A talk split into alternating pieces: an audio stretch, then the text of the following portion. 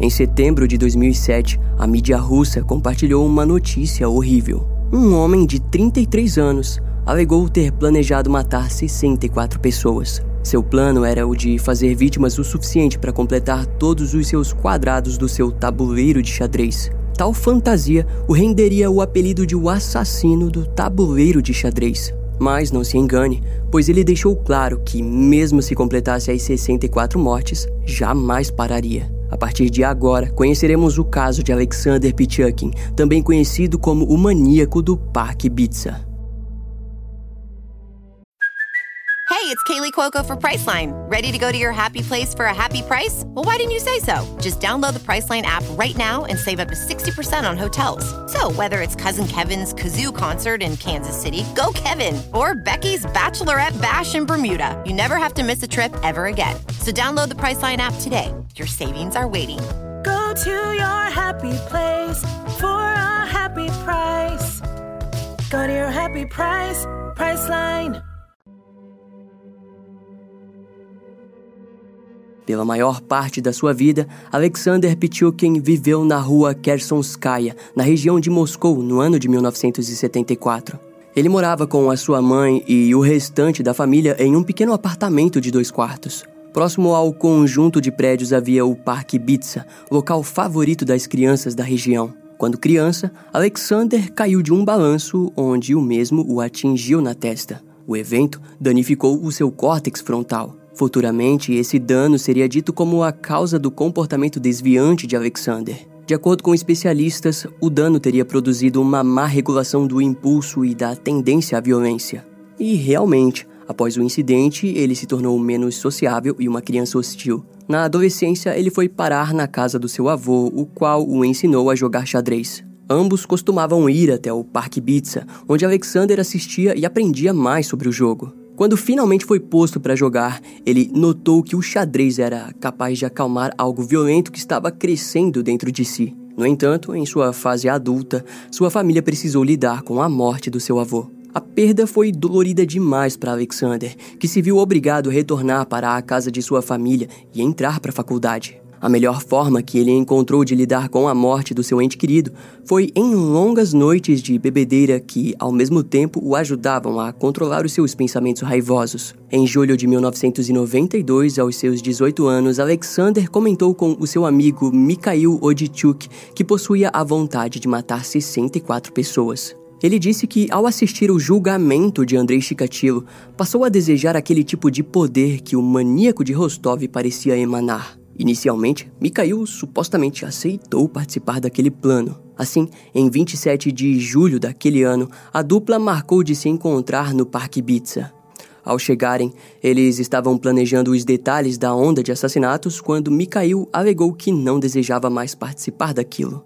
Porém, Alexander não lidou bem com a resposta e pegou um martelo de sua bolsa e espancou o seu amigo com cerca de 20 golpes em seu crânio. Em seguida, jogou o corpo em uma entrada de um esgoto da cidade. No dia seguinte, o cadáver de Mikhail foi encontrado. Alexander negou as acusações sobre o seu envolvimento no crime, mas uma testemunha foi chamada que confirmou a presença do sujeito junto à vítima. No interrogatório, ele disse ter se encontrado com seu amigo, mas confirmou que depois de algumas horas deixou o local e nunca mais o viu. Devido às faltas de provas físicas, Alexander acabou sendo inocentado. Em setembro de 1992, um morador local chamado Sergei foi encontrado morto ao lado do prédio do criminoso. Nas investigações, foi dito que o sujeito possivelmente tinha se jogado da janela do prédio. Além disso, Alexander foi conectado ao crime. O motivo estava no fato de que a namorada de Sergei, Olga, tinha recém-rejeitado os avanços sexuais de Alexander. A teoria da polícia girou em torno da ideia de que o suspeito tentou se livrar daquilo que considerou uma barreira para conquistar a mulher. No entanto, no relatório oficial da autópsia, a causa da morte foi descrita como suicídio e o caso encerrado. Nos próximos anos, nenhuma nova morte suspeita na região foi registrada. Bem, pelo menos até 1996, quando as leis de pena de morte foram afrouxadas na Rússia. Diante da possibilidade de fugir de uma execução, o impulso assassino de Alexander retornaria com ainda mais brutalidade. E infelizmente, as autoridades não notaram o tamanho do perigo que sondava a região. Embora possivelmente Alexander tenha retornado em 1996, só existem registros a partir de 2001, quando o corpo de Evgeny Pronin, de 52 anos, foi encontrado nas regiões do Parque Bitsa. O seu corpo foi localizado em um poço do parque, com um ferimento na cabeça. Mais tarde seria descoberto que no dia 17 de maio daquele ano, Alexander e Yevgeny estavam jogando xadrez quando o criminoso convidou o seu parceiro para ir até o túmulo do seu cachorro, o qual tinha sido enterrado em uma região afastada do parque. Yevgeny aceitou o convite de bom grado. Ao chegarem no local, Alexander ofereceu um brinde de vodka, e enquanto Yevgeny bebia, ele foi atingido pela própria garrafa de bebida na cabeça. Entre maio de 2001 e setembro de 2005, Alexander matou cerca de 36 pessoas dessa mesma maneira. Nessa onda de ataques, apenas três pessoas sobreviveram aos ferimentos. O modus operandi era simples. Alexander focava sua atenção em pessoas idosas ou moradores sem teto da região do Parque Bitsa. Inicialmente, ele os oferecia vodka e depois os levava para um local onde pudesse matá-los. A arma do crime geralmente era a própria garrafa ou um martelo. Pelo menos uma vítima morreu afogada no canal do poço que Alexander a empurrou. Entre os mais de cinco anos de assassinatos, alguns corpos foram encontrados com uma garrafa de vodka quebrada presa no crânio. Em alguns casos, no lugar da garrafa estava um pedaço de madeira encravado no crânio da vítima. A polícia concluiria que todas foram mortas de maneira desprevenidas. Alexander possuía um extremo cuidado em acertá-las por trás para evitar que o sangue voasse em suas roupas. E entre todas as vítimas, ao menos 10 viveram no mesmo complexo de apartamento do criminoso. Como vimos mais cedo, Alexander começou a matar por volta dos 18 anos, significando que até os seus 32 anos ele já havia superado Andrei Chikatilo, condenado por 53 assassinatos. Embora seja frequentemente esquecido, o assassino do Parque Bitsa seria o assassino em série mais brutal da história da Rússia. No entanto, durante os anos de mortes e desaparecimentos, a mídia e as autoridades não notaram o padrão em série dos crimes. Na verdade, a polícia suspeitava da presença de um maníaco em série na região, mas a diferença do padrão das vítimas encontradas confundiu as investigações. E isso resultou na ausência de troca de informações entre os investigadores dos casos. Por exemplo, houve uma vítima feminina encontrada no Parque Bitsa com palitos inseridos em seus olhos. A brutalidade única fez com que a sua morte fosse considerada um caso isolado ou de natureza diferente do que a do maníaco, mas fato é de que o responsável era Alexander Pichukin. Curiosamente, assim como Andrei Chikatilo, Alexander não violentou sexualmente suas vítimas com seus próprios órgãos genitais. O espancamento substituía o ato sexual e a inserção de itens como um pedaço de madeira na cabeça da vítima era mais prazeroso para o criminoso do que a penetração sexual em si. Segundo as fontes, ele gostava do som que o crânio humano fazia ao ser partido, embora mais tarde a promotoria alegaria que algumas vítimas foram mortas por asfixia. Próximo do fim do seu reinado, o número de mortes era consideravelmente menor do que o número de desaparecimentos no parque, mas mesmo assim nenhum padrão criminal foi registrado. E acredite ou não, seria por sorte que a justiça o alcançaria. Até agora parece que realmente ninguém havia notado as mortes mas a equipe de direção das instalações de tratamento de esgoto de Kurianovsk estavam furiosas com o trabalho da polícia. Só os funcionários já haviam se deparado com cerca de 29 corpos encontrados dentro dos poços que eles administravam. Cada novo corpo era relatado, mas de acordo com as investigações da polícia, as vítimas possivelmente haviam caído no local devido ao consumo de álcool ou acidentalmente. Os funcionários, no entanto, não conseguiam acreditar que todas aquelas pessoas simplesmente caíam nos poços e eram trazidas até a instalação do esgoto. Foi então que, no final de 2005, os corpos simplesmente pararam de aparecer nas instalações e começaram a serem encontrados à vista de todos no Parque Bitsa. E você pode até tentar imaginar o porquê disso. Bem, Alexander provavelmente ficou entediado com o fato de não ter ganhado a atenção das forças policiais e decidiu ser mais ousado. Para isso, ele não mudaria a sua assinatura. Todas as vítimas tinham suas cabeças destruídas por algo e com objetos as perfurando. E aquilo fez com que uma intensa investigação se iniciasse. Em janeiro de 2006, um suspeito foi preso acusado por alguns assassinatos, mas logo foi libertado. No mês seguinte, uma equipe policial sondava a área quando avistaram um homem caminhando de maneira suspeita na região florestal do parque.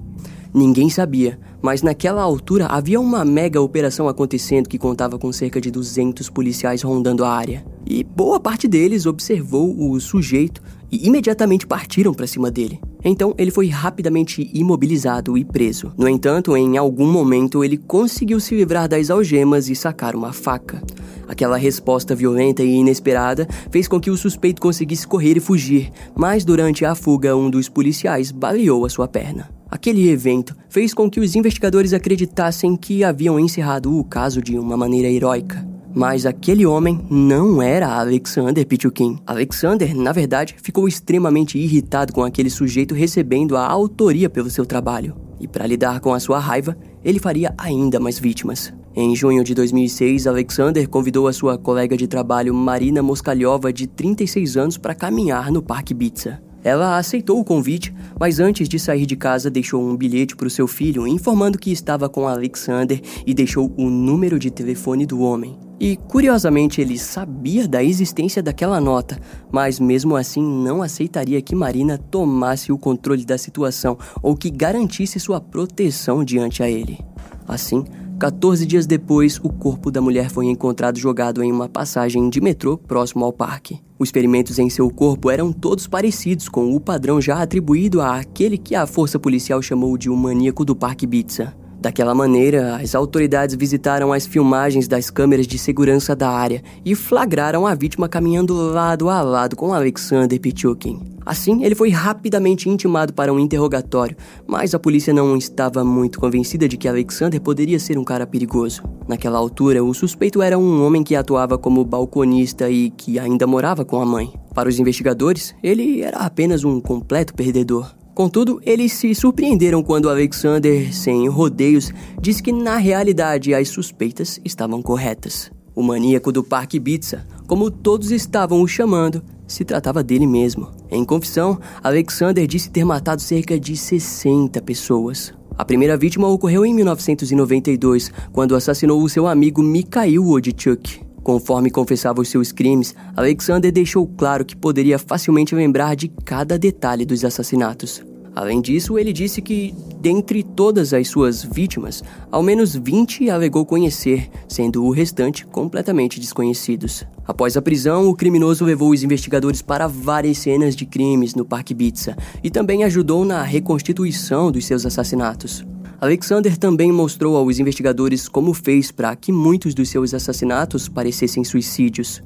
Os policiais presentes se assustavam com a maneira que o criminoso conseguia se lembrar de cada crime. Ele também trouxe esclarecimento quando confirmou que vários assassinatos foram cometidos fora do seu padrão criminal e até mesmo geográfico. Em outras palavras, Alexander era inteligente o bastante para ter a noção de evitar ter uma assinatura tão chamativa ou um local exato de caça. Ele explicou que muitas vezes simplesmente jogava as suas vítimas dentro das linhas de esgoto, onde acabavam morrendo afogadas, ou as jogava de lugares altos para parecer que cometeram suicídio. O chefe de investigação criminal do Ministério do Interior, Alexander Kshevetsky, disse que o assassino passaria por testes psiquiátricos a fim de entenderem mais sobre a natureza dos seus crimes. Inicialmente, o oficial disse que haviam suspeitas de que Alexander sofresse de algum transtorno mental grave, pois em alguns momentos ele se apresentava extremamente depressivo e em outros totalmente cooperativo. Em entrevistas, o criminoso disse que gostava de decidir quem deveria viver ou morrer, e aquilo o fazia se sentir como um deus. Entretanto, não se tratava apenas disso. Alexander explicou que matou para sobreviver, entre aspas, sob o argumento de que alguém só matava outra pessoa quando desejava se sentir vivo. Para explicar essa linha de pensamento, ele disse que uma vida sem assassinatos é como uma vida sem comida para pessoas normais. E bem, uma das coisas mais bizarras desse caso é que na residência do criminoso, as autoridades encontraram um tabuleiro de xadrez que continha riscos em cada uma das casas. Foi descoberto que ele utilizava o tabuleiro como uma forma de contar os seus assassinatos. E para surpresa de todos, das 64 casas, 61 já haviam sido preenchidas. E foi essa a descoberta que rendeu a Alexander o apelido de o assassino do tabuleiro de xadrez. Em seu quarto foram encontrados jornais sobre Andrei Chikatilo e seus crimes, como também um grande estoque de fitas pornográficas. A maioria eram filmes de sexo violento. E ainda hoje, alguns especialistas ficam perplexos em como Alexander não violentou as suas vítimas.